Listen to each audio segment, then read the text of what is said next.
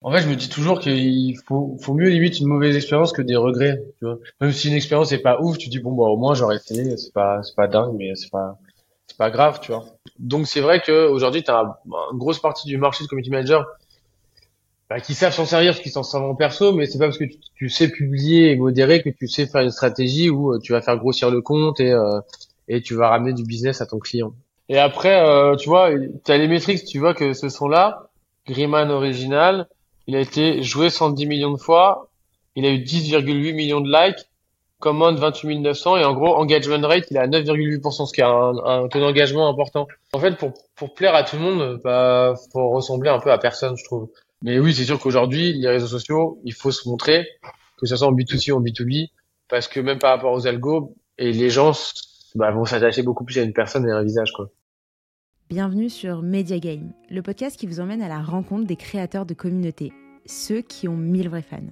Ici, on explore les histoires inspirantes de personnes qui ont su cultiver leur passion en une communauté, ceux qui ont su bâtir une présence en ligne forte et authentique. Je m'appelle Marion Carnero, cofondatrice de My Name is Bond l'agence qui automatise ta croissance sur les réseaux sociaux. Ensemble, on va découvrir les secrets des créateurs de communautés à succès. Alors reste à l'écoute. Ah ouais, t'es reparti? Ouais, ouais, je suis au Maroc. Ça se voit pas à mon bronzage. ah, c'est vrai que c'est vrai, c'est vrai, c'est vrai. Avec la petite lampe, euh, j'aurais pu m'en douter. Ouais, ouais, ouais. Non, non, ouais, je suis à Tarazout avec euh, avec d'autres entrepreneurs. On s'est fait un, un co-living, donc euh, voilà, on est parti une semaine. Donc je rentre dimanche là. Trop bien. Ouais. Toi, t'es à Paris, là? Eh bah ouais, Paris avec ce beau temps de merde, euh, comme on, adore, la classique, quoi. Et euh, bah ouais, écoute, euh, non mais en plus moi j'étais en j'étais parti en en Afrique à Djibouti. Oui, c'était bien alors. Ouais, c'était trop cool. Bah il faisait 40 degrés. Euh, j'ai pêché, pêché non? Ouais. ouais, ouais, j'ai pêché pendant une semaine. Du coup, du coup j'ai bien kiffé. Mais mais ouais, c'est vrai que t'es revenu, c'est changement de Changement de, de mood, quoi. Change de salle, deux ambiances. Deux salles, deux ambiances, ouais. Tu comptes repartir, là? Euh, Là, je vais repartir... Euh... Je repars où? Là, je vais à... Là, je vais à côté de Besançon pour l'anniversaire du père de ma meuf. Et après, je pars... Euh... On fait un upside avec Emblème. Ok. À, à Mykonos. Euh... Et j'ai aussi un mariage euh, de mon associé de Grand Mimo en Sicile. Voilà. Ça va, tu vas bien bouger là. C'est la période euh, d'été, ça va être cool. Exactement. Ok. Euh, bah, je t'ai expliqué un peu le, le format. Euh, ouais. Il y aura, je vais poster également la vidéo. Donc, euh, il y aura, elle sera sur YouTube. Je vais la mettre sur les plateformes de podcast. Je vais en parler dans ma newsletter et j'en ferai un post aussi LinkedIn. Donc là, tu auras la totale. Trop bien. Euh, ok, ok, ok. Comment ça va? Bah écoute, ça va, hein. Ça va, ça va. C'est intense en ce moment, mais ça va. ouais, t'es dans une période, euh, c'est le rush? Bah ouais, parce qu'on lance la franchise avec Groupe Mimo, donc il y a pas mal de taf. On a fini la levée avec Emblème, donc euh, là on est en train d'ouvrir Londres. Euh, donc ouais, il y a pas mal de sujets en ce moment, mais c'est cool, c'est intéressant. Puis c'est la première fois que je lance un, une boîte à l'étranger, donc donc c'est un nouveau challenge. Challenge complètement nouveau, ok. Et, euh, ouais. Pourquoi, pourquoi Londres? Euh, bah parce que Londres, ça, c'est un plus gros marché euh, que Paris en termes de d'influence et de nombre de restaurants. C'est un marché assez dense, donc euh, donc et d'un point de vue, on va dire pratique, ça reste que en gros à deux heures, deux heures et demie de Paris. Donc c'est s'offrir un nouveau marché assez proche et et puis c'est notre premier essai, on va dire hors France pour développer l'Europe. Ok. Donc en gros, entre la taille du marché, la proximité et la facilité de développement, on a on a été là-bas. On a aussi développé la Belgique. Euh, on a commencé à développer la Belgique, mais euh, mais voilà, Londres c'est en gros le premier vraiment euh, pays euh, étranger sur lequel on va avoir bah, du coup une culture qui est qui est différente de la nôtre et même de, des Belges qui sont quand même assez similaires aux Français. Ouais. Et, et donc voilà, on va voir. Mais marché marché beaucoup plus petit en Belgique. Ouais, complètement. Bah, le Belge, on a été parce qu'on avait déjà des clients qui étaient, euh, qui avaient des chaînes qui étaient implantées là-bas. Et du coup, on a Bruxelles là. Mais oui, ça reste, on va dire que Bruxelles, ça reste la taille, enfin, la taille d'une ville euh, France, tu vois. On développe Lyon, tu vois, ça veut la même taille. Donc, euh, on ne considère pas vraiment comme un nouveau pays étranger. Londres, c'est vraiment la première essai vraiment où on va euh, une autre culture et, euh, et vraiment un nouveau pays. Quoi. Ok, donc euh, ouais, implantation euh, à Londres. en vrai, euh, là, on est rentré directement dans le vif du sujet, mais posons un peu de contexte parce que tu nous parles d'emblème. Les gens te connaissent peut-être pas, ne savent pas ce que tu fais. Déjà, est-ce que tu peux te présenter? Ouais, complètement. du coup, moi, c'est Edouard Ossegui. Ça fait du coup maintenant sept ans que je fais de l'entrepreneuriat. à la base, j'étais ingénieur en finance, donc j'ai fait maths, j'ai fait une école d'ingé. J'ai fait trois quatre ans dans la finance pour un asset manager américain et en gros, j'ai décidé de me lancer dans l'entrepreneuriat en 2015, euh, 2015-2016. Donc du coup, ma première boîte c'était euh, Emblem. C'était une plateforme euh, qui à l'époque du coup permettait aux, restaurants, aux hôtels et à tout professionnel du service de recevoir des influenceurs qui en échange bah, d'un service, d'une expérience, comme un dîner par exemple pour deux offert, euh, posté euh, sur euh, leurs réseaux sociaux.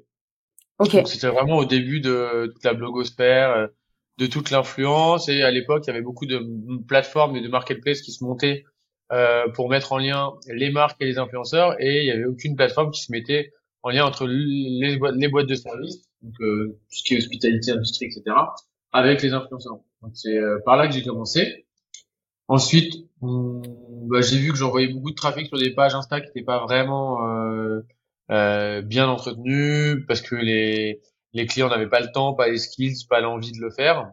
Mm-hmm. Et du coup, bah, on a commencé à vendre euh, un package à la fois avec l'application influenceur qui leur permettait de recevoir des influenceurs toutes les semaines pour avoir plus de visibilité et également avoir le pack community management. Donc, euh, on gérait, on développait leurs réseaux sociaux. Donc, on allait prendre les photos, on les postait, on répondait aux commentaires, etc., etc.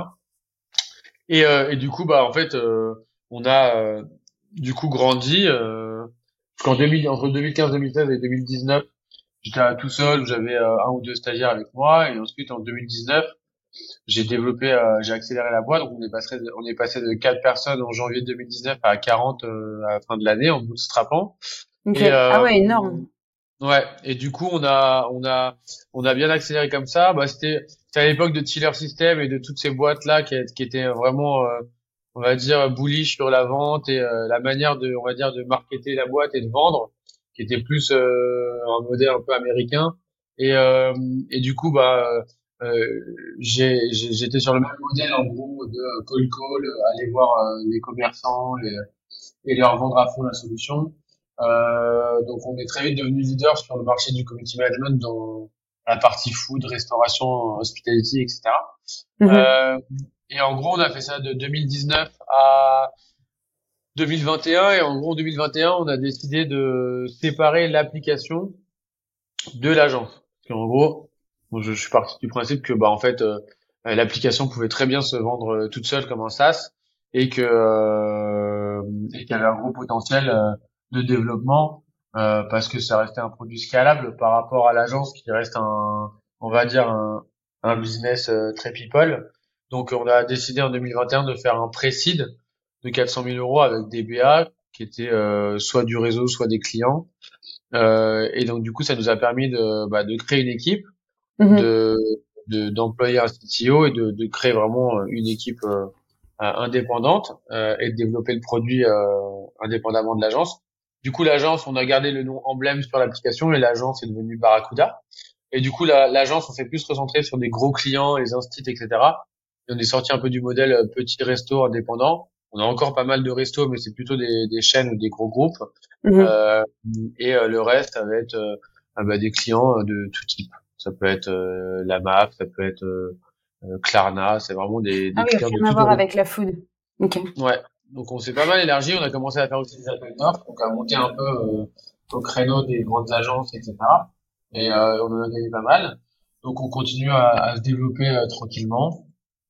Et, euh, et du coup, la, euh, l'application du coup emblème, on a fait un pré-seed en 2021, et là on vient de finir un seed euh, à hauteur de 2 millions 5 euh, pour bah, pouvoir justement aller chercher euh, les marchés européens.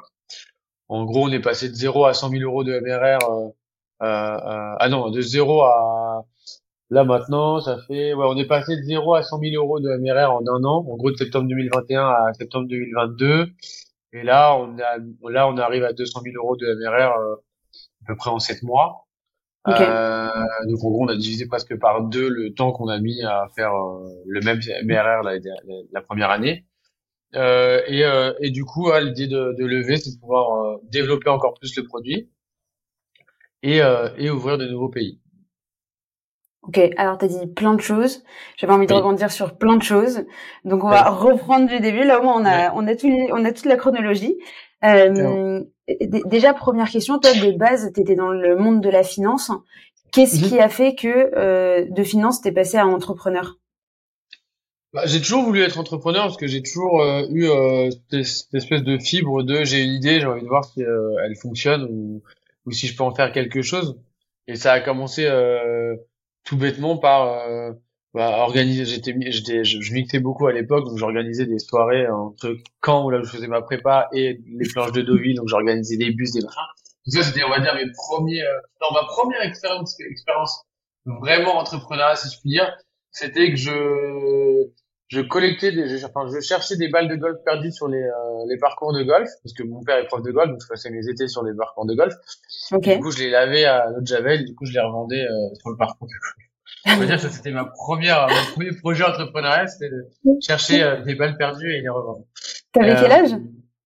J'avais, je sais pas, j'avais 16 ans, 17 ans, comme ça. Ok, ok, ok, ok, j'aime bien. voilà. Et d'ailleurs, c'est marrant parce que j'ai vu, genre, je crois, il y a quelques mois, hein, une, une start-up qui fait ça maintenant, qui, qui cherche les balles et qui les, le back market de la, de la balle de golf. Tu vois, t'avais une bonne idée, hein, dès le début. Ouais, c'est ça. Et du coup, euh, et du coup, bah, j'ai, euh, et ensuite, j'ai, ouais, quand je, suis arrivé en prépa, euh, j'adorais les voitures de collection, donc j'ai acheté une, c'était une Auto Bianchi à l'époque, une petite bagnole de rien du tout avec mon pote qui était passionné de de, bah, de bagnole aussi. Et du coup, euh, je me rappelle, j'avais acheté 200 euros euh, la voiture et on l'avait revendu 400 euh, euros. Enfin, je l'avais racheté ses parts et après, je l'avais revendu 800 euros. Après, du coup, j'ai commencé à acheter des voitures, les bricoler, les revendre. Et euh, et du coup, j'ai fait ça. Après, j'ai fait mon... après j'ai fait l'école d'ingé. Ouais, j'ai toujours voulu faire des projets et essayer des choses. Enfin, j'ai toujours été attiré par l'entrepreneuriat même à toute petite échelle. Et, euh, et ouais, dans la finance, c'était cool, mais je me voyais pas, euh, je me voyais pas mettre euh, mettre des costumes tout le temps. Euh, je me voyais pas euh, évoluer dans ce monde qui est qui est quand même très très encadré où il y a peu de place à la liberté d'expression ou la liberté de de faire ce que tu veux et de dire bah tiens je vais faire ça, je vais le tester. Là c'est quand même très encadré. Euh, et, je me voyais pas évoluer. Dans... Pourquoi pourquoi t'es parti dans, dans la finance du coup? Parce que euh, bah tu sais quand t'as des parents, euh, mes parents ils sont ils viennent d'un milieu très modeste et euh, et tu te dis que bah tu fais mal sup et tu travailles dans la finance, c'est un peu le la voie on va dire entre guillemets royale de dire euh, travailler dans la finance, tu vois. Et et du coup j'ai fait ça parce qu'il fallait le faire, mais pas parce que je, c'était vraiment moi. Et puis je pense que tu tu restes assez jeune quand on demande aux jeunes à 22, 23 ans, 24 ans de savoir ce qu'ils veulent faire dans la vie ça reste euh, selon ce que tu as vécu ou pas, ça reste des moments qui sont je trouve un peu early pour euh, savoir vraiment ce que quitter et ce que tu as envie. Et euh, du coup, moi j'avais suivi la voie, on va dire qu'il fallait suivre pour pas prendre de risques, mais je me suis vite aperçu au bout de 3 4 ans que je voulais pas être comme ça. Et je voulais pas être comme ça bien que j'adore mon, manager qui est d'ailleurs mon ancien manager qui a d'ailleurs investi chez Emblem. mais tu vois, lui il, avait une cinquantaine d'années. Et, euh, et en fait, on parle souvent des héros, mais pas assez des anti-héros. Et, euh, et, et, lui, il a été un peu mon anti-héros de savoir que bah à 50 ans, je veux pas être euh, sous le couvert de quelqu'un, d'un manager qui me stresse euh, et euh, qui met la rate au courbouillon. Je voulais pas du tout être dans ce genre de de situation. Je me dis que seule personne qui a le droit de m'engueuler à, à, à, 50 ans, c'est ma femme ou mes, gamins, tu vois. Mais, euh, mais je, je voulais pas être dans cet rapport de force où euh, je me dis, mais en fait, à cet âge-là, j'ai envie de, de faire un peu ce que je veux d'un point de vue professionnel et d'aller là où j'ai envie d'aller. Et c'est pour ça que je me suis rapidement dit, déjà que j'avais un attrait pour l'entrepreneuriat, de me dire, bah voilà, ça conforte mon idée que j'ai envie de, de bosser pour moi-même, de créer des écosystèmes et voir ce que, ce que j'imagine ça fonctionne et ça peut prendre vie. Ok, et du coup, tu t'es orienté vers quoi dès le début? Et, euh, et du coup, bah en fait, euh, c'est vers la plateforme où je me suis dit, euh, bah c'est là où j'ai commencé Emblème. Euh, j'ai toujours eu ce truc où j'ai toujours détesté euh, voir des restaurants vides. Je sais pas pourquoi, parfois il y a des trucs qui te rendent triste dans la vie, ça peut être des détails, tu vois. Et moi, c'est toujours, j'ai toujours été assez triste de voir des restaurants vides et de voir des, des, des, des restaurateurs accoudés à leur bar et à attendre des clients mm. sans que la salle se remplisse. Et c'était un petit restaurant d'ailleurs, un petit restaurant japonais euh, côté du premier appart que j'ai eu à Paris, qui était souvent vide. Euh, c'est lui qui m'a donné envie de monter euh, Emblème. Et, et en fait, j'ai regardé et je me suis dit mais il y a quoi sur le marché pour permettre aux restaurateurs d'avoir plus de monde dans leur restaurant? Euh, Et en fait, je me suis aperçu qu'il y avait que vraiment des agences de presse qui coûtaient 2, 3, 4, 5 000 euros par mois. Et malheureusement, bah, c'était trop élevé pour euh, un restaurant indépendant. Et du mm. coup, je me suis dit, bah, tiens, euh, les marques de, au final, je voyais les restaurants, les, les blogueurs aller dans les restaurants, le faire gratuitement pour les gens, euh, sans vraiment que ce soit, euh, il y a une vraie plateforme qui puisse leur permettre de voir chez qui ils peuvent aller gratuitement je me suis dit, bah tiens, autant les restaurateurs et autant les, les influenceurs et les créateurs de contenu vont en avoir besoin. Donc euh, c'est comme ça que j'ai commencé et j'avais en gros j'ai j'ai créé une, une plateforme WordPress vraiment euh, toute nulle juste pour euh, déjà avoir la liste des bah, des des restaurateurs des clients qui étaient ok d'accepter des influenceurs. Okay. Du coup bah les influenceurs bah faisaient une demande de réservation, moi je recevais un mail, j'envoyais un j'envoyais un message au restaurateur. Bon, je faisais tout à la mano au début, je faisais centrale de réservation. J'étais devenu vraiment le concierge des influenceurs à un moment donné. Sympa. Euh... Et attends, comment, comment tu faisais pour euh, démarcher à la fois les influenceurs et les restaurateurs? Euh, bah, les influenceurs au début, je suis, allé, je suis allé les rencontrer en leur disant bah j'ai euh, euh, j'en ai rencontré pas mal, ils étaient vraiment des très gentils. Bah, c'était le début de Nolita, j'ai rencontré la fois Fartis, Victoria, il y avait euh, Megan VLT, enfin voilà, c'est tous les gens qui sont un peu connus maintenant, euh, même très connus, qui étaient plus petits à l'époque et qui, et qui ont, avec qui on s'est bien entendu et qui ont kiffé le, le concept. Et, euh, et, euh, et, ça a commencé comme ça. Donc du coup, au début, j'allais voir les influenceurs. Et puis après, ça a très vite pris parce que comme les influenceurs aimaient la plateforme, bah eux ils se connaissent tous, ils traînent tout le temps ensemble, donc ils ont très vite euh, euh fait passer le mot. Et les restaurateurs, bah, j'allais avec ma petite presse dans la rue euh, faire du porte-à-porte à l'ancienne. Ok. Mais, euh, pas très scalable. Ouais, exactement. Mais euh, mais voilà, au début, euh, c'est comme ça que j'ai réussi à avoir les premiers clients et et, et, je faisais mes reporting sur mon premier premier client d'ailleurs, c'était Foodora. C'était même pas un restaurateur. Euh, dans la rue c'était c'était Foodora. Du coup euh, bah feu Foodora parce que ça du coup euh, ça a disparu. Mais mais mais ouais en gros c'était le premier client. Mais après voilà c'était vraiment des petits clients des, des petits restaurateurs indépendants et tout et qui bah, bah du coup qui c'était quoi le business model? Comment tu te rémunérais toi? Genre bah ils payaient 500 euros par mois et ils recevaient les influenceurs régulièrement dans les restaurants Ok, à base de combien de euh, combien d'influenceurs par mois? Ça dépend, il y en a qui recevaient 15, 20, 30, 40, ça dépend, ça dépendait des restaurants. Mais euh, mais ouais, ils, recevaient des, des, beaux profils, tu vois. Bah, typiquement euh, Gemini, le directeur de Gemini, qui était un restaurant italien en bas de chez moi. Euh, bah en gros, c'est le directeur est devenu mon associé sur le groupe Mimo. Bah, typiquement, ce restaurant-là, vu que j'étais au-dessus, je voyais vraiment l'influence. Au début, il y avait vraiment personne. Ils allaient limite mmh. fermer. Et au bout de deux trois mois, ils ont vraiment eu euh, énormément de monde. Euh, c'est là que je me suis dit, il y a un vrai, enfin, il y a vraiment quelque chose à faire à plus grande échelle.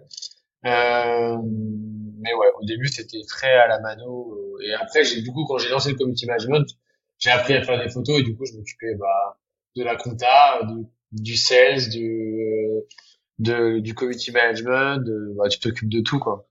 Ouais. Et à ce moment-là, euh, tu étais tout seul sur le projet? Ouais, ouais, j'étais tout seul sur le projet.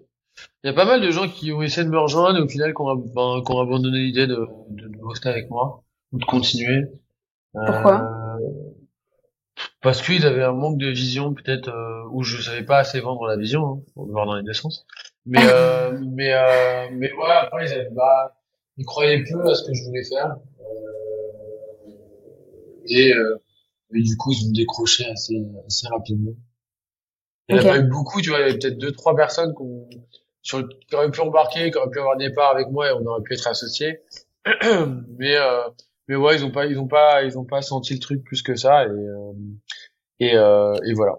Donc j'ai continué tout seul et après euh, j'ai commencé en janvier 2019 à dire vas-y, je vais monter une équipe. Ok. Et toi, t'as jamais bossé en restauration? Non. Ah si, enfin, j'ai fait du service, quoi, mais genre, euh, j'ai fait du service, comme ma grand-mère avait une crêperie à, à Romanche, tu veux, c'est pas, ah, c'est pas une grosse expérience dans la restauration, on va dire.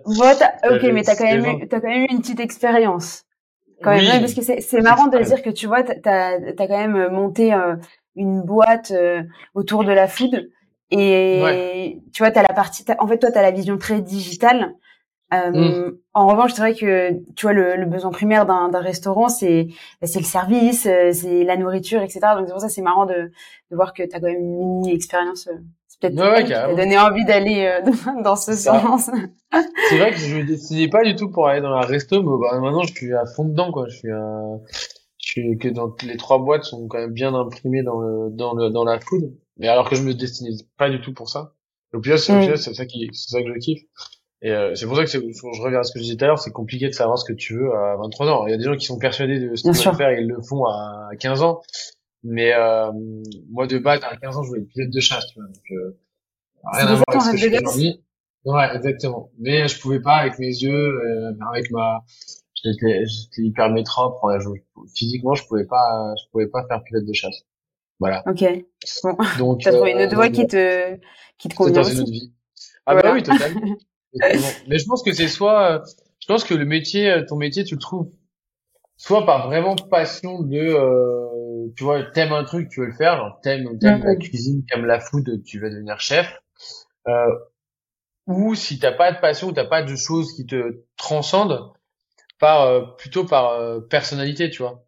À savoir que si si t'es quelqu'un qui aime euh, pas le cadre, etc., et que et qui est très créatif, et bah tu peut-être tu fais pour l'entrepreneuriat. Si t'es quelqu'un qui est très rigoureux, très euh, euh qui, qui, aime pas la, le, risque, bah tu vas peut-être plutôt être fait pour être salarié euh, dans une grosse boîte. Tu vois, je pense que quand t'as pas de passion, que t'as pas une révélation en termes de, de, de domaine dans lequel tu veux travailler, faut s'écouter pas mal sur la personnalité que t'as et et et, et, et dans quel type d'écosystème tu vas fitter et qui va te rendre heureux, quoi. Est-ce que tu penses que avoir une passion, c'est nécessaire? Bah, moi j'ai dû, bah, dans la vie, ouais, je pense, parce que dans, que ce soit au niveau pro ou perso, tu as besoin d'avoir euh, ton jardin secret ou quelque chose qui te permet de déconnecter à un moment donné. Tu vois, on en parlait tout à l'heure, c'est la pêche.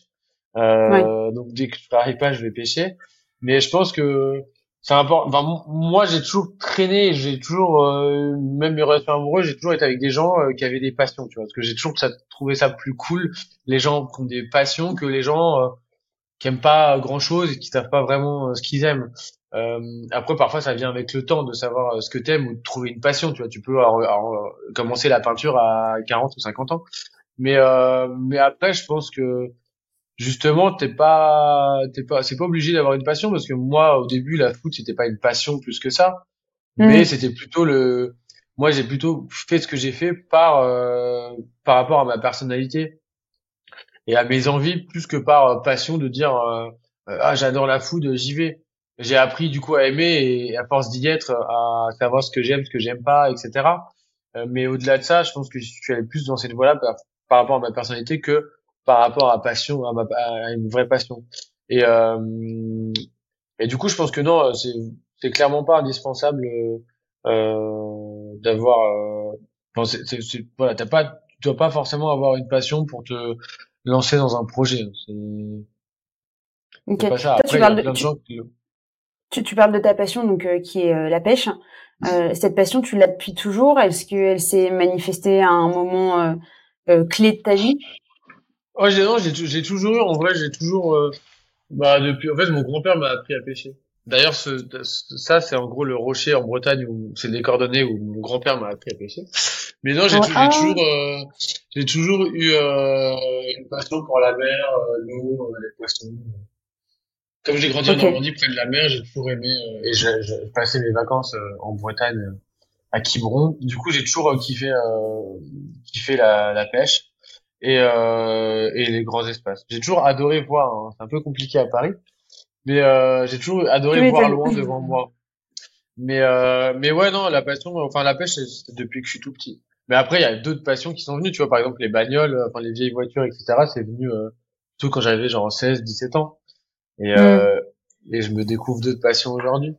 Mais, euh, mais pense que c'est pas obligatoire d'avoir des passions pour lancer des projets, projets, mais je pense que c'est bien quand même dans la vie d'en avoir pour avoir un sas de décompression, avoir son jardin secret et, euh, et, euh, et même tu vois dans un couple, je trouve que c'est important d'avoir euh, son, ça peut être ses amis, ça peut être aller voir des expos, ça peut être n'importe quoi, mais c'est important d'avoir euh, ces moments à soi et même pour l'autre que la personne soit passionnée par quelque chose d'autre que juste l'autre personne, tu vois. Mmh. Tu dis que tu découvres de nouvelles passions. Est-ce que c'est toi qui vas à la recherche de nouvelles passions? Tu vois, genre est-ce que tu dis vas-y, euh, euh j'ai envie de, de, tester de nouvelles choses, ou est-ce que vraiment euh, ça vient, disons, un peu plus euh, naturellement? Bah, Soit ça peut venir par par les autres, par mes amis qui me font découvrir de nouvelles activités, etc. soit Ouais, soit parce que j'ai envie d'essayer des nouvelles choses et, euh, et je vais essayer et, je vais voir si ça me plaît avec le peu de temps que j'ai. Euh, mais euh, mais non, j'essaie toujours quand même de sortir un minimum de ma zone de confort pour voir si euh, je peux découvrir des nouvelles choses. Et euh, T'es influençable? Oh oui, grave. ok. Tu me dis euh, demain on part en Thaïlande, je dis bon vas-y ok. Quand, enfin, je j'ai pas de j'ai en fait, je me dis toujours qu'il faut, faut mieux limite une mauvaise expérience que des regrets. Tu vois Même si une expérience est pas ouf, tu dis bon bah au moins j'aurais essayé. C'est pas, c'est pas dingue, mais c'est pas, c'est pas grave, tu vois. Ouais, t'en tires toujours des risqué de... Ouais, c'est ça. J'ai juste risqué d'être, d'être heureux à un moment donné. Et, euh, et c'est pas grave si ça n'a pas fonctionné. Au moins, euh... tu sais, parfois c'est aussi bien de ça, de, de tester, de voir que t'aimes pas et que du coup bah tu te diriges plus que vers ce que t'aimes en sachant ce que t'aimes pas. C'est pour ça que ça revient au truc des anti-héros de savoir qui tu veux pas être parfois pour savoir qui tu veux être. C'est vrai que c'est un bon point. J'avais jamais pensé avoir euh, la chose euh, comme ça. Et euh, ok, j'avais une question. Elle vient de m'échapper. on parlait d'influence. Qui était influençable Mince, j'ai perdu ma question. Qui était une bonne question en plus. ah oui, c'est bon, je l'ai. c'est quoi la décision la plus folle que t'aies prise justement? Avoir un enfant. euh... C'est vrai que t'es papa. Euh, ouais. Bah, je suis papa et j'ai été papa genre au bout de quatre mois, quatre mois de relation. Donc, je pense que en vrai, c'est la relation la plus dingue que j'ai eue. Ok. C'était volontaire. Décision. Euh, bah, c'était pas voulu, mais c'était pas non plus pas voulu quoi. Enfin, à un moment donné, tu sais quand même que tu prends des risques. mais, euh, mais euh, non, non, du coup, ça, m'est même pas venu à l'idée de, de pas qu'on ne garde pas. Mais euh, mais ouais, c'était sûrement l'idée là. Enfin, je sais pas si on peut parler de folie, mais c'est l'idée, oui, c'est on va dire l'engagement le plus euh, le plus important que j'ai pris euh, rapidement. Quoi. Ça t'a changé? Oui, ouais, clairement. Bah, ça me même dans l'entrepreneuriat, je pense que quand tu euh... déjà ça te pose parce que quand je, quand je mixais, que tu as la vie parisienne, etc. Bah tu fais beaucoup la fête, euh, tu dors pas beaucoup. Euh...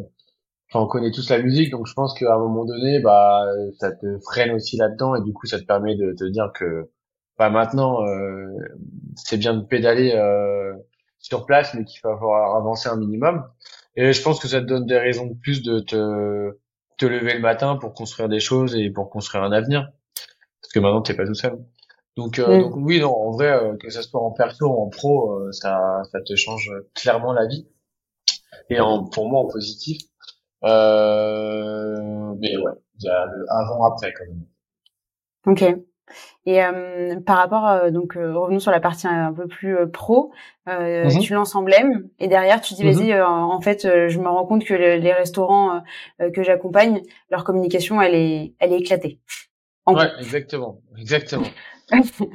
et du coup, et du coup, c'est là où je me suis dit bah, il y a une opportunité, faut que j'y aille.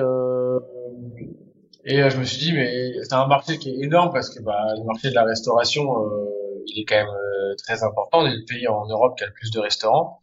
Euh, donc c'est un pays, c'est quand même un marché très important. Et je, je voyais vraiment le, social media comme un levier business énorme. Et, euh, et je voyais personne encore vraiment s'y mettre à fond, euh, tant sur les boîtes qui proposaient du service de community management, tant sur euh, tant sur les restaurateurs en gros qui euh, bah enfin beaucoup de restaurants avaient besoin. Et du coup j'ai commencé à faire des salons phototel tech etc et mm. euh, bon au début c'était un peu bah il y avait personne qui venait sur le stand. Parce que j'étais un peu un ovni de dire qu'il fallait absolument faire des réseaux sociaux quand on est en restaurant un restaurant. Et, euh, et au fil des années bah les gens venaient de plus en plus et les gens comprenaient que bah, en fait le digital dans la dans le service c'est très important. Et puis même hors service hein, les réseaux sociaux, j'ai une vraie conviction qu'aujourd'hui, tu sais te servir des réseaux sociaux, tu contrôles le monde, mais en vrai, euh, mm. les gens passent tellement de temps dessus et se font tellement l'opinion de, des choses de la vie euh, dessus que bah tu peux faire tout ce que tu veux avec. D'ailleurs, il y a un super documentaire qui s'appelle The Great Hack sur Netflix, euh, qui montre justement bah, comment euh, Trump, comment le Brexit, comment tous ces événements politiques sont, sont servis des réseaux sociaux comme lieu de propagande pour pouvoir euh, bah, détourner les votes euh, en leur faveur. Et, euh, et ouais, donc du coup, j'allais au salon et de plus en plus il y avait d'intérêt et, et c'est à ce moment-là où j'ai commencé à vouloir accélérer parce que parce qu'il y avait un marché et que et que personne voulait, tu vois, scaler vraiment une boîte de social media comme je voulais faire sur le modèle un peu à la Tiller et un peu à l'américaine, quoi. Et toi, à ce moment-là, tu avais déjà des compétences en communication? Tu t'étais formé?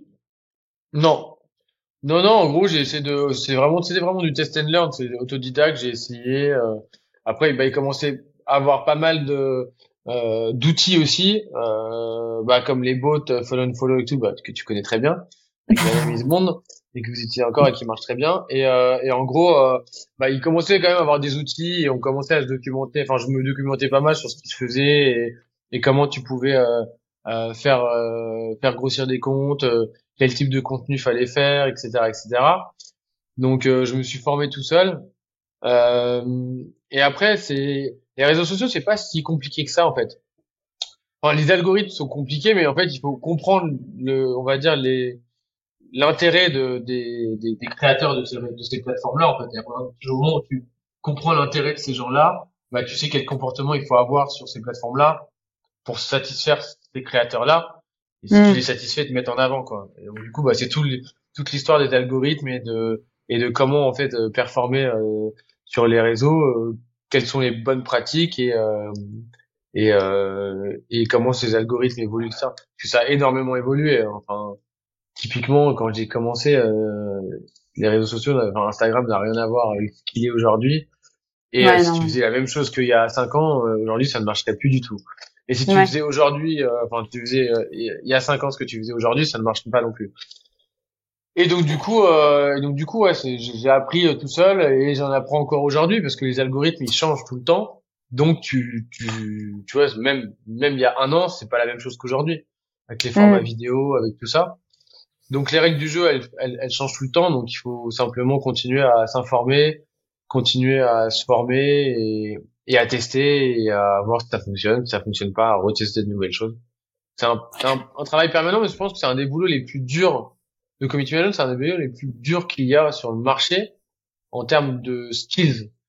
C'est-à-dire que c'est à la fois pas compliqué, enfin, mm. c'est pas, si tu comprends l'équation, c'est pas compliqué, mais par contre, pour le faire, bah, tout seul, c'est compliqué parce qu'il va falloir que tu mm. saches faire de, de la créa, euh, de l'acquisition, que tu comprennes les algos pour euh, pouvoir euh, poster, modérer et faire ça et tout ça correctement.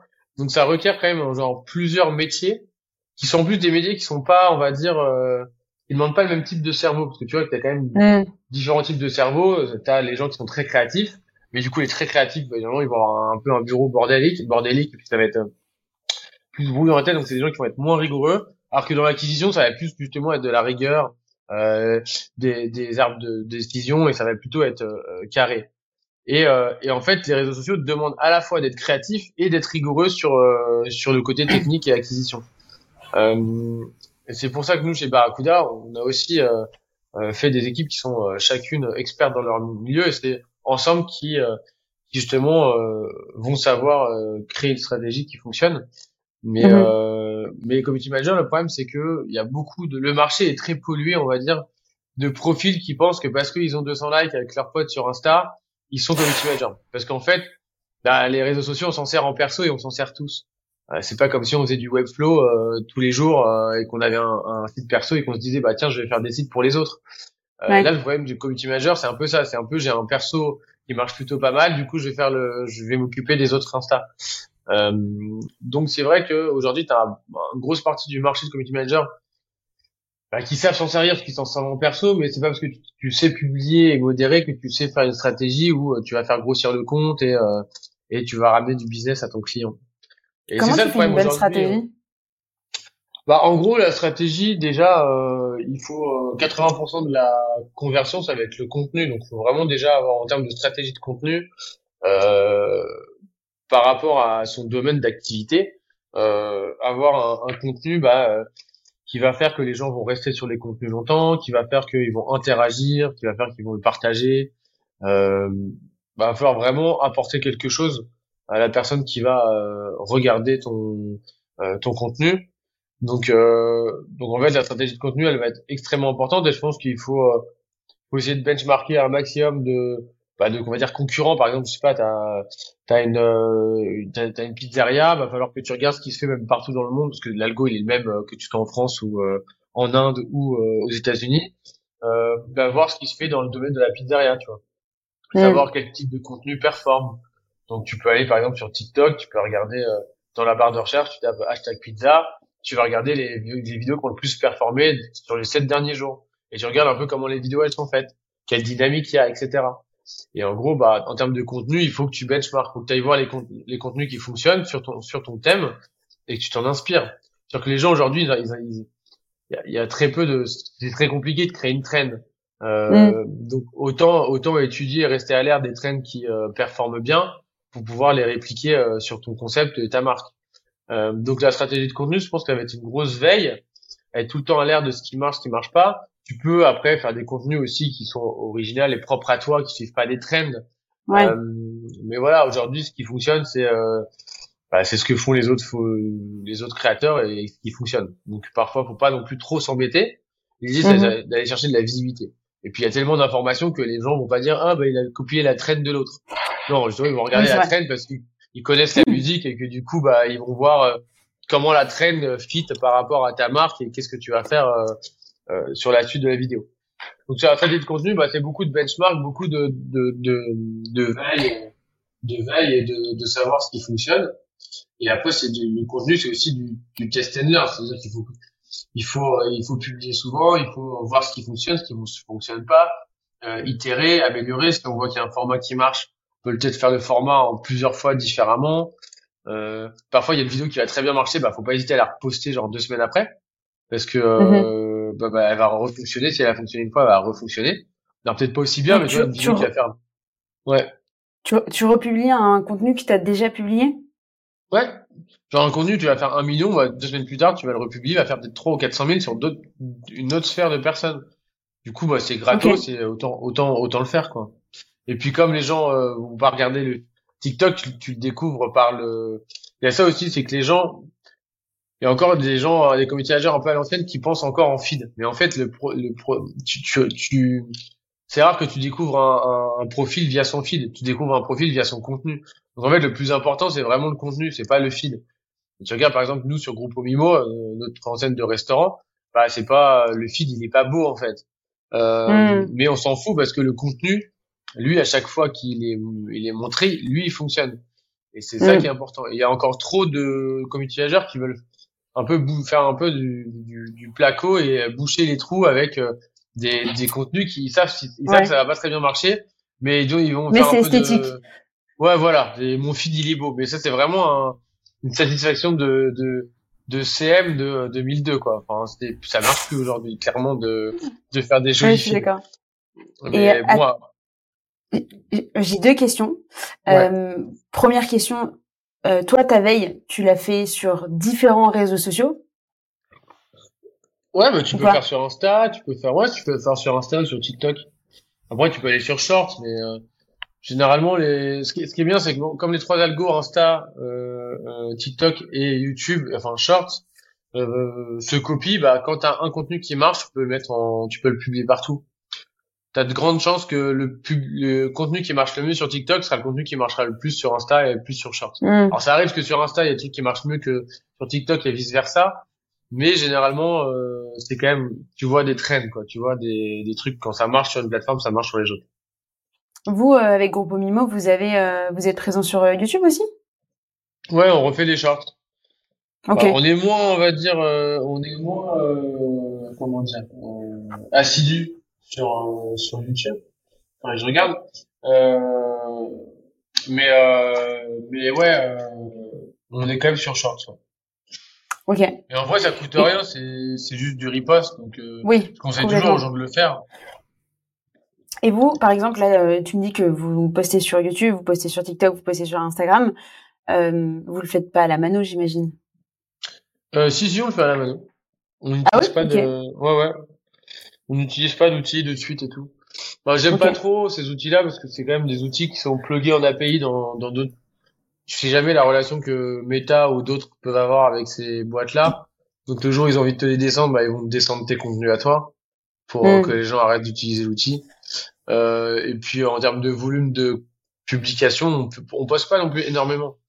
Je préfère poster en fait euh, peu, mais avoir que des contenus qui marchent, que comme tout à l'heure poster beaucoup euh, juste pour combler les trous et, euh, et du coup baisser ton trust score, qui est en gros le, ta note de confiance auprès de de méta ou des réseaux sociaux en général, euh, faut mieux poster euh, euh, 6-7 fois par mois avec des contenus qui fonctionnent que poster 15 euh, euh, publications avec la moitié qui ne fonctionne pas.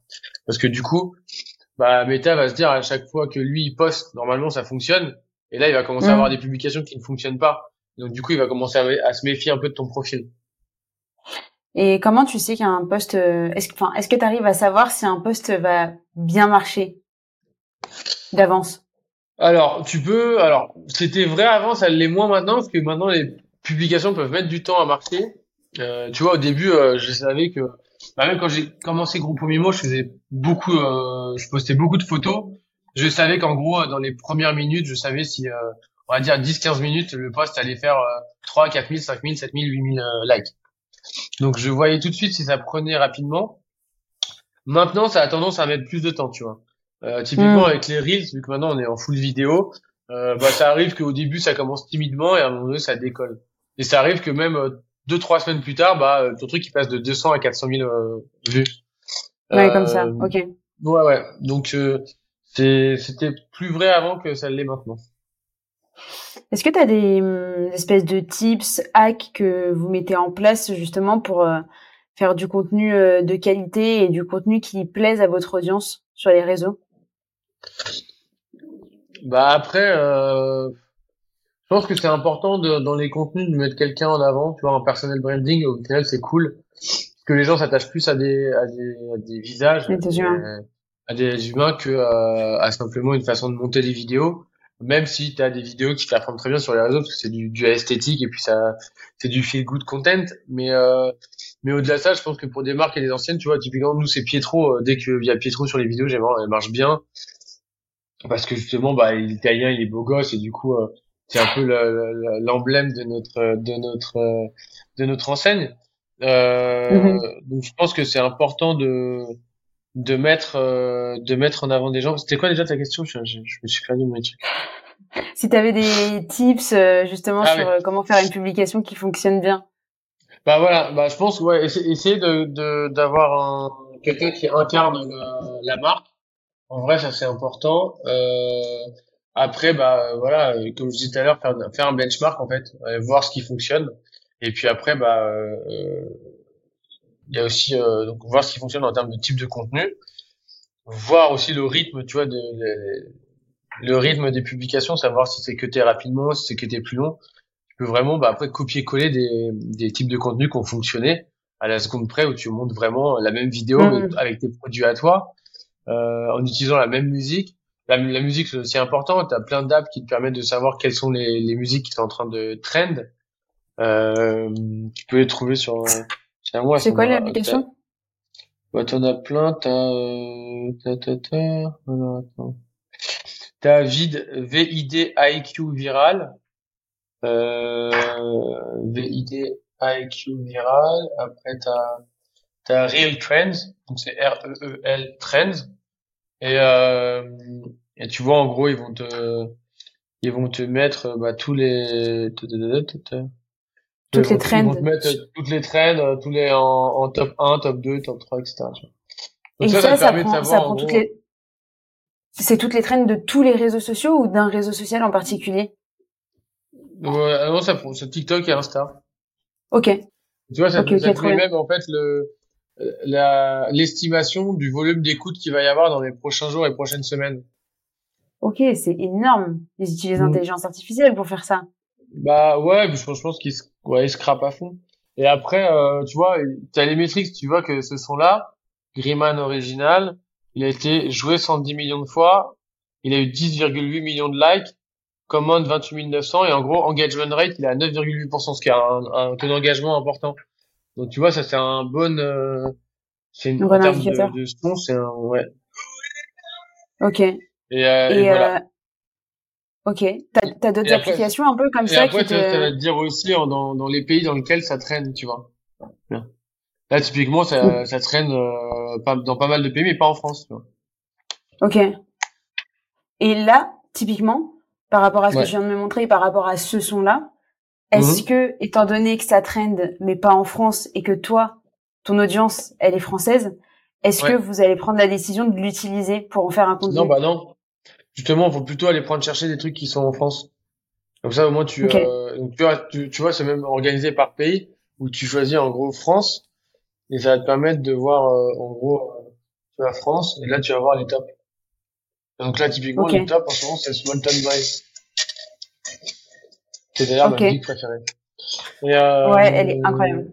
Ouais, je suis en train de me faire, je vais me faire le tatouage de Mais, euh, mais du coup, ouais, euh, en gros, euh, bah, t'as ces apps-là, donc pour pour choisir le son. Et, euh, et ensuite, ouais, bah, il faut, il faut tester, en vrai, il faut, il faut publier, voir ce qui marche, ce qui marche pas, en vrai. T'as pas de, les gens, les gens, les gens essayent souvent de trouver, même dans l'entrepreneuriat, des, des raccourcis. ou des, des, raccourcis, mais en vrai, euh, le meilleur raccourci, c'est juste de bosser pour savoir ce qui fonctionne, ce qui fonctionne pas. Et, euh, et, euh, et ouais, bah, du coup, euh, faire un maximum de benchmark, utiliser quelques outils pour savoir, euh, bah, voilà, les trends actuels et qu'est-ce qui, qu'est-ce qui est bien d'utiliser. Euh, bah, et d'utiliser les moteurs de recherche comme TikTok pour savoir ce qui traîne en ce moment dans, dans ton domaine. Mm-hmm. et après, bah, typiquement, aller voir les créateurs, la façon dont ils montent les, les vidéos. Euh, mm. Il y a plein, il y a énormément aussi de créateurs qui sont des coachs TikTok. Donc tu peux aller taper euh, sur TikTok coach, euh, coach TikTok, etc. Ils vont te donner plein de tips, tu vois. Euh, typiquement, okay. j'ai un pote qui s'appelle Antoine, la méthode d'Antoine, il est français, c'est pas mal ce qu'il fait. Euh, pour avoir des tips, tu vois. Par exemple, il avait un tips en disant, bah, par exemple, ce qui est important, c'est le nombre de, de loops que tu as dans une vidéo. Si tu la regardes plusieurs fois, plus tu la regardes, bah, plus elle va avoir un, organique, un, un rythme organique important. Euh, il disait par exemple, bah, tu fais, tu mets un texte qui met 14 secondes à lire. C'est pour ça qu'à un moment donné, il y avait plein de vidéos. Tu avais des textes hyper short et tu mets juste bah, 3 secondes. Oui, c'est ça. Donc du coup, bah, les... sur 14 secondes, si tu mets un truc de 7 secondes, bah, du coup, ça va se reply deux fois, tu vois. Ouais. C'est des hacks euh, comme ça qui te permettent de, parfois, euh... en plus, c'est des vidéos qui sont faciles à faire. T'as juste à, à, à, te, à te prendre en vidéo ou même un, un, un background c'est mieux de mettre un visage parce que du coup les gens vont plus rester et, euh, et tu mets une, un texte dessus. Donc ça c'est typiquement des, des, des, des, channels à suivre aussi pour euh, s'informer de qui marche en ce moment et de pouvoir euh, encore une fois bah, avoir accès à tous les AB tests et toutes les recherches que ces gens-là ont eu euh, dans mmh. leur métier de créateur. Bah t'as accès à ça en t'as le résumé, as le résumé en 20 secondes d'un truc qui ça se trouve il a réfléchi pendant une semaine ou deux semaines tu vois donc c'est super de pouvoir avoir tu gagnes du temps de réflexion grâce aux autres. Et tout à l'heure, tu me disais que euh, vous, vous faisiez de la veille aussi en dehors de France pour voir un peu ce qui marchait. Euh, Est-ce mmh. qu'il y a des pays euh, que sur lesquels vous êtes euh, plus alerte que d'autres? Non, pas forcément. Après, généralement, ça vient des États-Unis, mais après, il n'y a pas forcément de pays qui sont euh, qui sont qui trouvent les traînes plus vite que les autres. C'est vraiment une question de Ouais, je pense que c'est aussi une question de par rapport à ta marque, par rapport au style de ta marque, à ta DA, etc. Je pense qu'il faut aussi, mm. faut aussi ne pas hésiter à parfois, tu vois, je vois trop de marques qui veulent euh, pas sortir de leur DA, qui sont trop piqués, euh, sont trop malins, on peut pas, on peut pas mettre ça comme son et tout. Mais parfois, si le son il marche, en vrai, euh, ta vidéo elle fait 3 millions de vues, euh, c'est super pour ton business, ça te ramène euh, du business. Bah, tu peux un peu écarter le, cadre de, de, de, ta DA et ton branding Même parfois, moi, il y a des certaines vidéos avec les sons que j'aime pas trop. Mais si, si on mettait les sons que j'aimais moi, bah, on, ça marcherait pas, tu vois. Si on met les Rolling Stones, ça va pas marcher. Et, euh, et du coup, bah, en vrai, euh, parfois, il faut aussi un peu s'oublier en termes de DA, euh, parce que c'est ce qui marche. Et, et je vois trop de euh, marques ou de gens dire, euh, ouais, mais ça, tout le monde le fait, etc. Oui, mais si tout le monde le fait, c'est que ça marche, c'est qu'il y a une raison. Donc, du coup, faut pas toujours mm. vouloir être la personne qui lance le train, parce que c'est très, très compliqué de faire ça. Et, et du coup, parfois, bah, c'est con, mais on dit toujours que l'artiste euh, l'artiste s'inspire et le génie copie, quoi. Et ça, c'est un peu vrai sur les réseaux sociaux. C'est vrai. Et euh, c'est quoi la publication la plus performante que vous ayez eue? Et elle a atteint quoi comme score? Euh, sur, bah, je crois que c'est sur Grupo Mimo. Euh, euh, je crois 4 millions de vues, je crois. C'était quoi C'était un réel format ouais, vidéo Ouais, c'était 4 millions 7. 4,7 millions de vues. Et on a fait euh, 345 000 likes, 2358 commentaires et surtout on a fait 25 400 enregistrements. Donc quand, quand les gens enregistrent, surtout pour un resto, c'est vraiment qu'ils veulent y aller euh, par la suite. Euh, donc euh, donc ouais, celle-là c'est la plus performante. Et, tu vois, celle-là sur, sur du coup groupe donc ça c'était sur Insta c'était sur TikTok. Et du coup sur Insta la plus performante c'est aussi celle-là. Ok donc il y a bien euh, un pattern. Et est-ce que tu as réussi à identifier enfin est-ce que vous avez réussi à identifier la raison pour laquelle elle a aussi bien marché?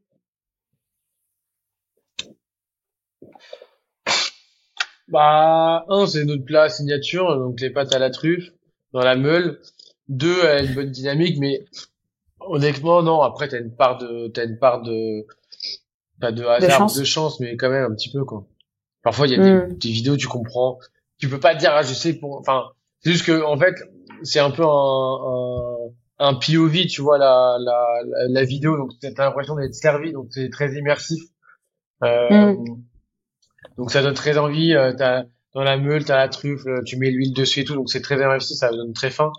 Mais euh, mais on a d'autres vidéos qui donnent faim aussi et qui qui performent pas autant. Mais euh, mais après ouais euh, clairement euh, tu vois pourquoi ça a fonctionné mais tu vois pas pourquoi ça a autant fonctionné tu vois. Tu te dis oui je, je je savais que celle-là elle allait à peu près fonctionner mais pas à ce niveau-là quoi. Vous avez déjà fait des gros pivots dans votre communication en termes de positionnement ou de stratégie de de direction artistique ou ce genre de choses? Non moi, je suis pas du tout un amoureux du euh, branding à millimètre. Euh, pour respect. En fait, j'ai, j'ai, euh, en fait, pour pour plaire à tout le monde, bah, faut ressembler un peu à personne, je trouve. Parce qu'en fait, si tu, si t'es trop, tu vois, moi, j'ai, moi, typiquement, je suis pas du tout client de mes propres restaurants. Moi, j'aime bien les petits trucs en mode bistronomie, le fooding, le machin, tu vois. Et et et du coup, en fait, je trouve qu'avec une marque, c'est important de toucher plein d'univers différents, tu vois. J'ai autant kiffé faire un resto en mode Wes Anderson, euh, euh, trop beau, trop géométrique, enfin plein de choses que j'aime moi avec euh, la musique en mode old school, que un truc beaucoup plus street, beaucoup plus berlinois avec du béton ciré. Et, et, et en fait, l'idée c'est de pouvoir justement toucher plein de gens différents et, et d'être populaire. Et de autant, tu vois, je vais par exemple, je vais faire une collab avec une artiste de New York et puis après je vais sponsoriser un, un, un, skater, tu vois. Et puis après, je vais faire. Euh, enfin, on fait vraiment plein de trucs différents et euh, avec des DA différentes et, euh, et, et, on va prendre autant un artiste street que avoir un mec qui est en mode Jean Cocteau. Donc, mhm.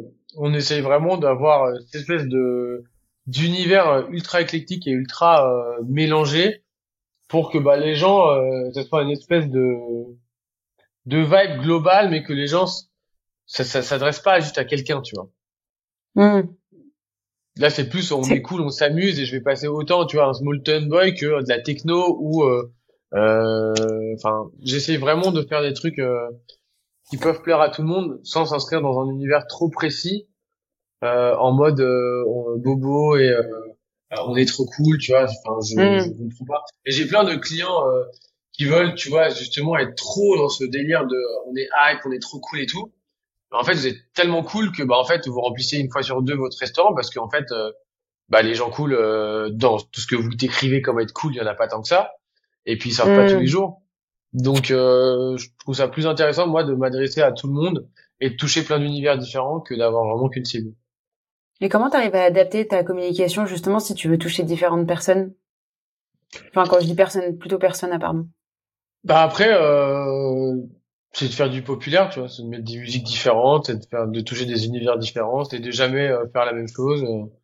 Euh, ouais, c'est vraiment de pouvoir euh, bah, créer plein de contenus différents.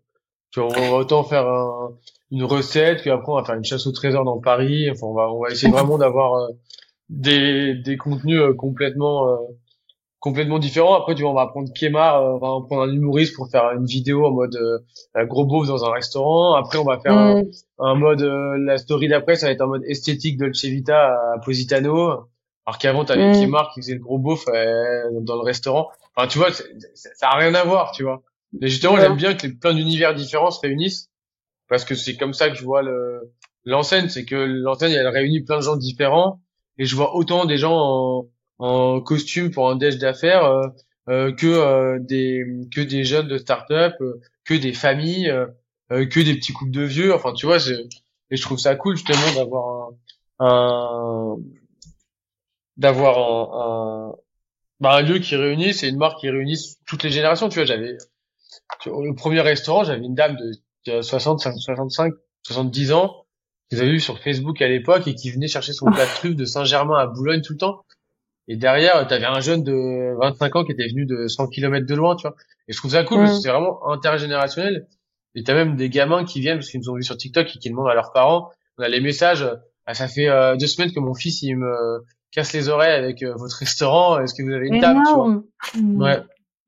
Et du coup, je trouve ça cool vraiment de toucher plein de gens. Et si on s'était mis dans une DA en mode vraiment euh, DA précise machin, je pense que bah, on aurait touché un peu moins de gens. Ouais. Ouais. Hmm. Et comment est-ce que hum, vous faites pour avoir un engagement aussi important? C'est quoi le secret euh, de l'engagement sur les réseaux sociaux à ton à ton avis? C'est qu'on a bah, c'est qu'on a toujours été bon et que on a toujours eu des, des, des, on a toujours eu des comment dire des posts qui ont performé. Donc euh, Insta nous a toujours mis en, en priorité.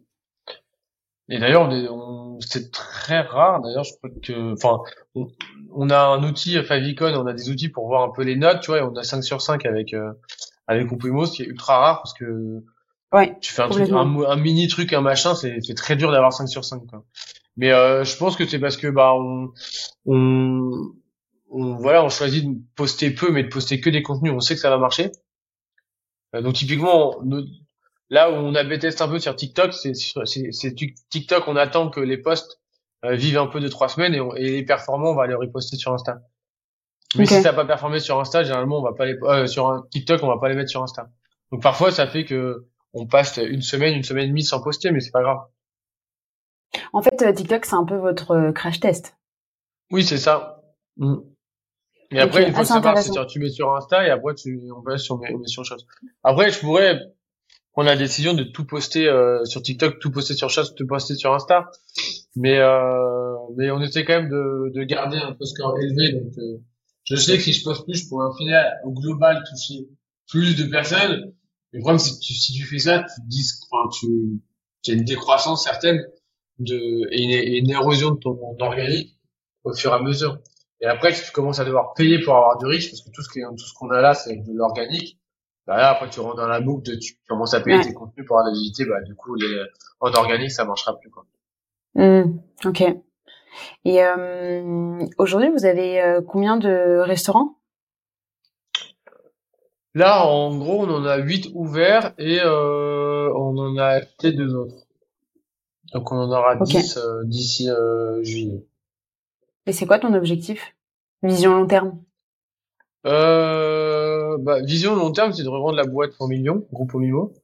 Euh, en termes de nombre de restaurants, je pense qu'en succursale, donc en, en, nous, en étant propriétaire des restaurants, on va en ouvrir une trentaine, surtout en Ile-de-France. Et après, euh, et après, on va partir en franchise. Donc en gros, c'est de revendre euh, la boîte dans trois ans et de rester quand même un pied dedans et de faire une euh, enseigne mondiale parce que en vrai, à partir du moment où ton produit est bon, les gens kiffent et que t'es bon en digital, bah, il y a que le, le frein, c'est l'opérationnel. Donc, euh, si t'es bon en opérationnel, après, tu peux suivre. Donc, t'as as plein de possibilités. Et c'est cool le B2C parce que c'est vrai que t'as, c'est aussi pour ça que je me suis lancé dans le B2C, c'est que t'as, t'as une, moi, je suis un peu un gamin là-dessus, tu vois. Je, je, fais un beau coloriage. J'aime bien qu'on me dise que mon coloriage, il est beau.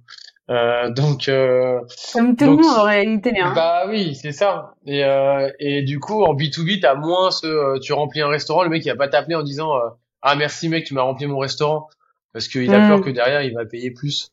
Euh, donc t'as moins ce reward, je trouve, que dans le B2C où bah t'as les gens qui vont dire ah j'aime trop Groupe Mimo, ah j'aime trop les pizzas, j'aime trop ça, trop ça. Et du coup c'est cool d'avoir un minimum de de reward quand tu vois. Alors t'as quand même des clients nous qui nous disent euh, j'ai emblème au Barracuda, ah, merci c'est trop bien et tout. Mais c'est vrai que c'est plus rare que quand quelqu'un mange un bon resto et te dit ah merci c'était trop bon. Donc euh, donc c'est aussi aussi pour ça que j'avais lancé le B2C.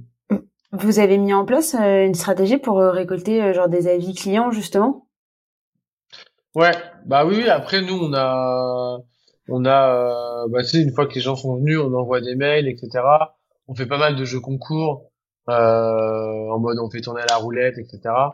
Euh, et en disant bah tiens euh, tu veux récupérer ton tiramisu offert, laisse-nous un avis. Euh, ce genre de choses pour teaser un peu le bah, l'obtention d'avis quoi. Ça marche bien? Ouais grave. En vrai ça marche très bien. Ok. Et euh, est-ce que t'as un t'as un est-ce que t'as un rêve Tu vois je sais pas. Euh, euh, ouvrir un restaurant qui, qui t'offre une expérience euh, complètement euh, what the fuck, qui mhm. soit marquante? C'est un truc qui t'intéresserait? Est-ce que tu as ouais, une envie de, de ce genre? Non, mais j'aimerais vraiment avoir un resto à New York et à Londres. Ok, pourquoi? Bon, je sais pas, ça me fait rêver. j'adore. Ouais, tu fais implanter dans trois villes. Ouais, ouais c'est ça. Et je sais pas, New York et Londres, c'est cool, quoi.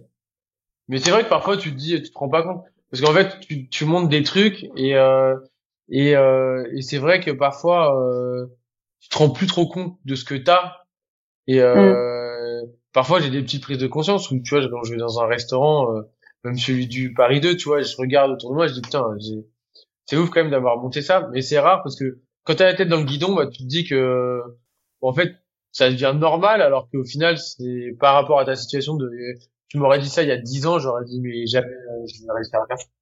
Et, euh, mm. et c'est vrai que bah t'as des rêves et au fur et à mesure que tu les réalises, euh, ça devient normal. Donc j'essaie quand même de d'être heureux avec ce que j'ai là maintenant et pas euh, même si dans ma tête d'entrepreneur je veux toujours plus de toujours quand mm. même parfois me remettre les pieds sur terre et, et me dire waouh c'est quand même cool ce qu'on a fait tu vois euh, même si on peut toujours faire plus de choses mais parfois il faut aussi prendre du recul en se disant que bah, par rapport à ce que tu pensais être dans 10 ans, bah, tu as quand même réussi à, à dépasser certains objectifs.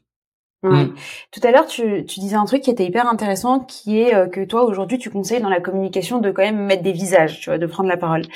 Euh, toi, à quel point est-ce que tu prends la parole sur tes projets? Euh, bah, En B2B, je le fais, tu vois, sur LinkedIn, je, je vais faire des posts. Et je me force hein, parce que moi, je, je suis pas du tout comme ça de faire des podcasts normalement, de faire et je m'y suis mis euh, euh, très tardivement, euh, de faire des. En fait, je me suis mis parce que avant je ne faisais pas du tout pour sur LinkedIn. Et euh, je crois que c'était il y a quoi, il y a trois ans ou quatre ans, j'ai fait un post qui a fait genre un million de vues, alors que j'avais jamais posté sur LinkedIn. Juste C'était quoi ce post? C'était un des premiers posts euh, que j'avais fait sur LinkedIn qui en gros racontait mon histoire. C'était un poste qui est remonté et j'en avais refait un autre comme ça, pareil, qui a fait un million.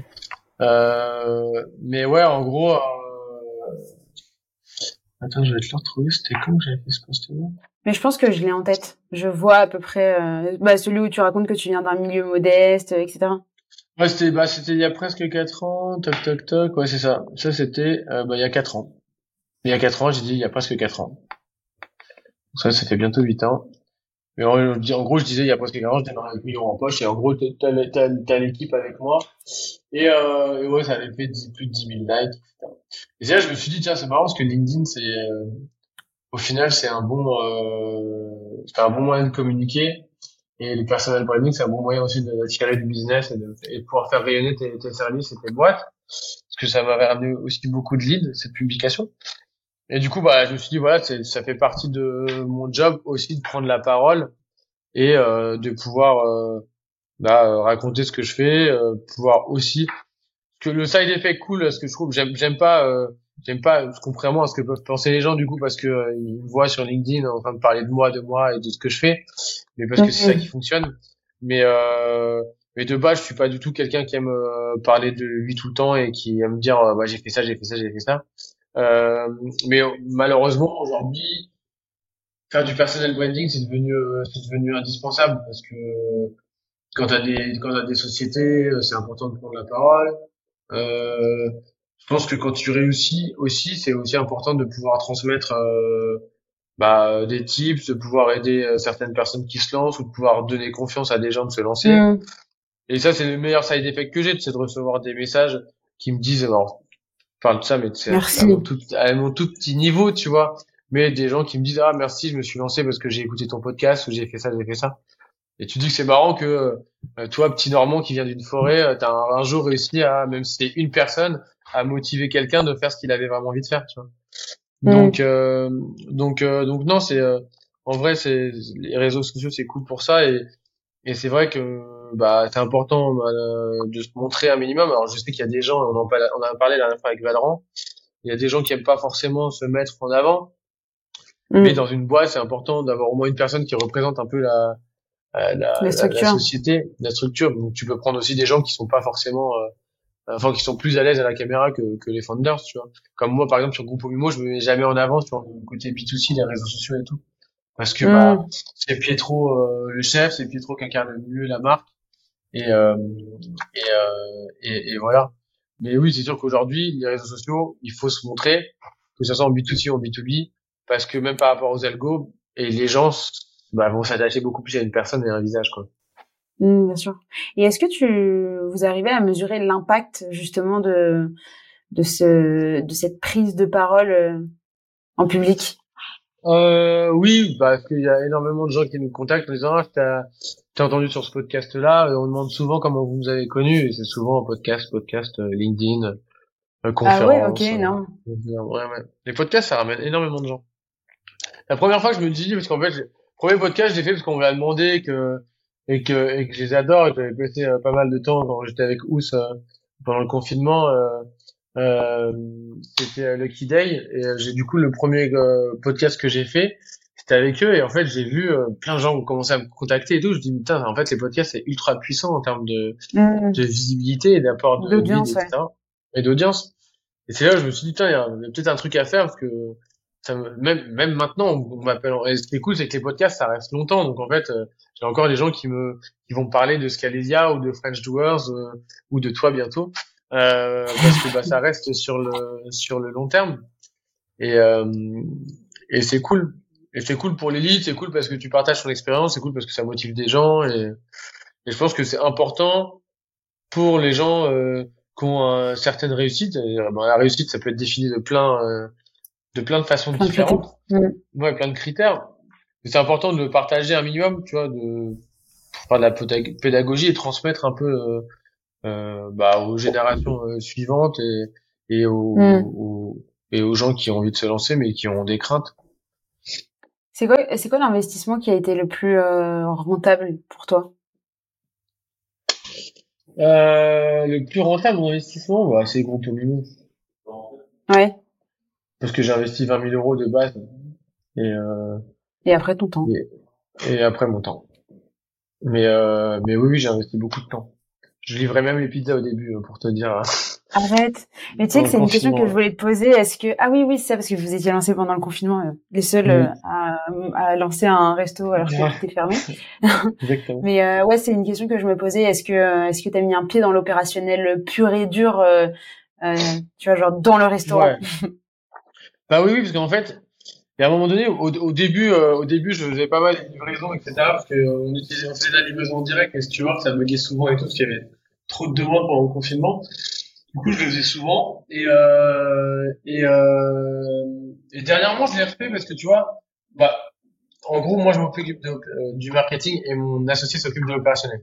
Sauf que c'est quand même mm. important que je, comprenne comment l'opérationnel fonctionne.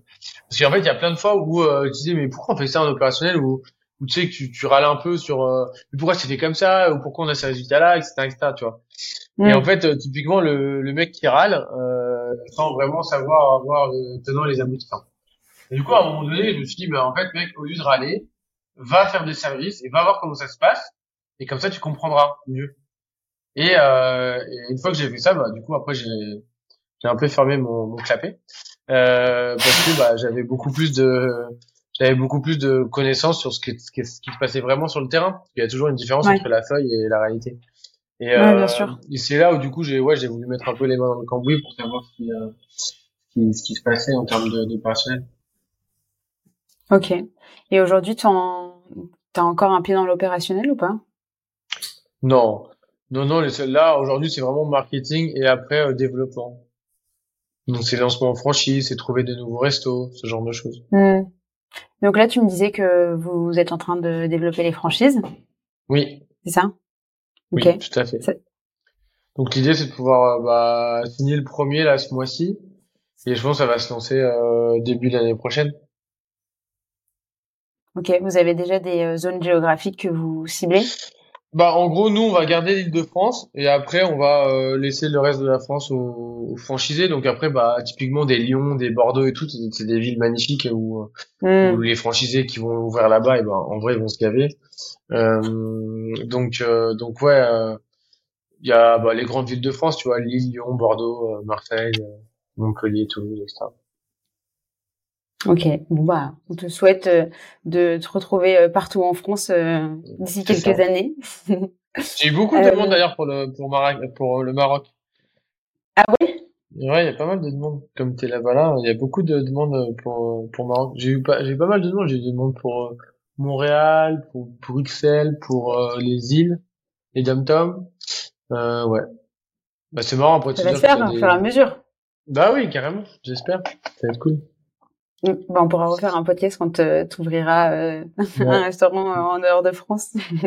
Carrément. Euh, ok. Est-ce qu'il y a un élément que tu aimerais partager? Est-ce que tu vois des sujets qu'on n'a pas traités et que tu aimerais nous partager? Bah... Ouais, juste un, c'est que, que tu veuilles lancer ton projet, que tu déjà lancé ton projet, que tu sois avancé. Je pense que le plus important, et on oublie souvent ce vecteur-là dans dans euh, dans l'entrepreneuriat, c'est d'être heureux. Euh, mm. Et je pense que il y a des gens qui sont faits pour être entrepreneurs, il y a des gens qui sont faits pour être salariés, euh, il y a des gens qui sont faits pour avoir des boîtes ou des agences de trois personnes, et il y en a qui sont faits pour en avoir euh, 3000 salariés. Et je pense que le plus important dans la vie, que ce soit en perso ou en pro, euh, c'est au final d'être heureux, parce que tout ce qu'on fait, bah, c'est au final pour se lever le matin et, et avoir le sourire aux lèvres. Et, euh, et, du coup, je pense que c'est un très important d'être aligné avec euh, avec qui on est euh, et de pas forcément vouloir euh, euh bah, ressembler aux voisins, se mettre trop de pression par rapport à ce qu'on voit sur LinkedIn sur la réussite des gens et la réussite des autres. S'il y a bien un truc qui m'a aidé dans la vie moi, c'est de pas regarder ce que font les autres et de se concentrer sur ce que moi me rendait heureux et ce que j'avais envie de faire. Euh, comme on dit, n'essayez pas d'être l'autre, il est déjà pris. Mais en vrai, c'est ça parce que je pense qu'aujourd'hui, même je pense que ça commence déjà dans les écoles de commerce euh, parce qu'on est dans une société qui fait euh, qui est une société un peu de comparaison et on est toujours en train de se dire est-ce qu'on est aussi bien que l'autre? Et les réseaux mm. sociaux, malheureusement, c'est le mauvais côté de ça, c'est que ça n'aide pas. Euh, mais voilà, je pense que si j'avais un, truc à redire euh, et un conseil, c'est toujours être aligné avec ce qu'on est et ce qu'on a envie de faire. De pas forcément écouter ses amis et ses proches parce que c'est pas non plus euh, c'est des gens ouais c'est les meilleurs conseils. C'est des gens qui veulent euh, c'est des gens généralement qui veulent vous protéger à fond. Et c'est pas forcément dans la sécurité qu'on trouve euh, un épanouissement. Euh, donc voilà je pense que c'est important de s'écouter de savoir ce qu'on veut et, euh, et d'essayer de se lancer et de si ça fonctionne pas bah de faire autre chose mais de pas se euh, la monter sur son sort et de se dire bah tout le monde réussit pas moi dans toutes mm. les boîtes dans toutes les boîtes même les plus belles on vous trouvera on vous montrera que le côté euh, positif euh, même les plus belles boîtes du monde ont ont des problèmes. Donc je pense que c'est important de comprendre que dans la vie, il y a il y a, y a ce qu'on ce qu'on ce qu'on montre et, et, et, et ce qui est et ce qui est réel ce qui derrière. Ouais, et surtout de se focus sur vous, ce qui vous euh, ce qui vous rend heureux. Et euh, et ça peut être très bien être salarié dans la même boîte pendant 20 ans en fait. Ça, ça c'est la stabilité qui vous rend heureux et qu'à côté vous avez plein de passions et vous avez plein de temps du coup pour euh, pour euh, utiliser ces passions-là. C'est pour ça qu'une fois euh, j'avais dit aux gens d'arrêter de, enfin d'arrêter. Les gens s'expriment et ils disent, ce qu'ils veulent, mais de... je pense que le télétravail, le remote, tout ça c'est très bien, mais je suis pas pour les gens qui disent que, enfin qui continuent marketer à fond ce mode de vie là. À un moment donné, mm. le remote c'était un mode euh, c'est très bien le remote. Hein. Il y a des gens à qui t'es appelé, euh, t'es la première à qui t'es appelé. Et euh, il y a plein de, il y a, il y a plein de, de, gens justement, et moi je les vois dans mes boîtes, qui pour qui bah euh, aller au travail c'est aussi un, un exutoire et c'est aussi euh, un moyen de pas rester chez eux. Et du coup, euh, et du, je pense que c'est bien que chacun ait, comprenne ce qu'il a envie, aille vers ce vers quoi il a envie mais ne, ne veuille pas forcément le marquer en disant que euh, ce mode de vie-là est mieux qu'un autre. Euh, hmm. d'ailleurs, ce que l'expérience, hein, l'expérience récemment, en demandant en fait euh, à la boîte, je me suis dit, bon, en fait, euh, pourquoi aller dans le sens en disant ça vient d'en haut autant que ça vienne d'en bas les décisions parce que c'est ça concerne ça, ça les concerne plus eux que moi. et du coup, on a demandé à tout le monde, bah en fait, vous voulez quoi? Vous voulez tété, télétravail genre full remote? Vous voulez qu'est-ce que vous voulez en fait? Et du coup, on a pris l'avis de tout le monde, tu vois, en disant, bah voilà, on va faire un vote, on va savoir qui. Et en fait, tout le monde était aligné sur le fait qu'en fait, il voulait pas être en full remote, il voulait avoir que deux jours, euh, deux jours par semaine en remote, tu vois. Mm. Et, euh, et du coup, ils ont choisi exactement le système qu'ils voulaient, tu vois. Et euh, c'est pour ça que je reviens au fait que bah c'est bien de se choisir son mode de vie, son, son, son la façon dont on entreprend, dont, dont on travaille, etc mais justement de pas forcément vouloir l'imposer aux autres ou le vendre aux autres euh, sur LinkedIn. Ouais, je trouve, je trouve que c'est une bonne, euh, une bonne conclusion. Euh, j'ai une dernière question qui est une question que je pose euh, à tous mes invités, qui est justement si tu pouvais inviter quelqu'un sur ce podcast pour échanger autour des, des communautés, des médias, etc. T'inviterais qui? Euh, Bah Oussama parce que ça fait longtemps qu'on a fait un podcast ensemble et on devait le faire là le 10 mai donc aujourd'hui d'ailleurs, mais au final il n'a pas pu revenir en France, donc euh, donc voilà, je pense à Oussama. Mais en fait on veut, en fait on a un sujet euh, parce que ma copine, on parlait d'un truc avec ma copine la dernière fois, elle m'a donné un, elle m'a donné un, un, un, sujet qui est un sujet ultra intéressant, je trouve, parce que c'est souvent le, on n'en parle jamais, alors c'est c'est un, c'est partie prenante intégrale de l'écosystème entrepreneurial. C'est euh, bah, les copines et les copains des entrepreneurs, ou les femmes, ou les, maris des entrepreneurs et des entrepreneuses. Et, euh, et comment vivre avec un entrepreneur et euh, et, euh, et tout ce qui tourne autour de ça, tu vois, tout, tout ce qui tourne autour de la relation quand euh, bah, quand t'es marié ou fiancé ou euh, que tu sors avec un entrepreneur ou une entrepreneuse. Oui. Quelle est la place de l'entreprise dans le couple et, et comment gérer tout ça? C'est un bon sujet. Ouais, c'est un très très bon sujet. Bah, écoute, euh... tu, partageras le, le, le, le, podcast quand vous en aurez, quand vous l'aurez tourné, parce que ça va intéresser beaucoup de personnes. Hein.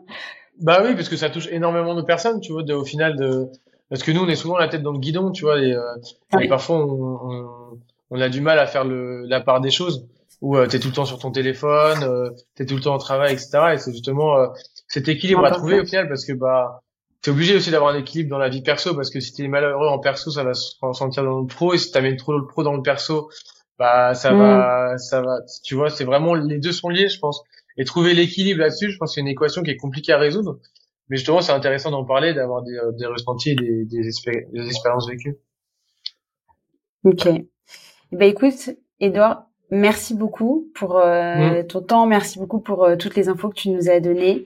Je mettrai euh, tes liens en description, Instagram, LinkedIn, absolument tout.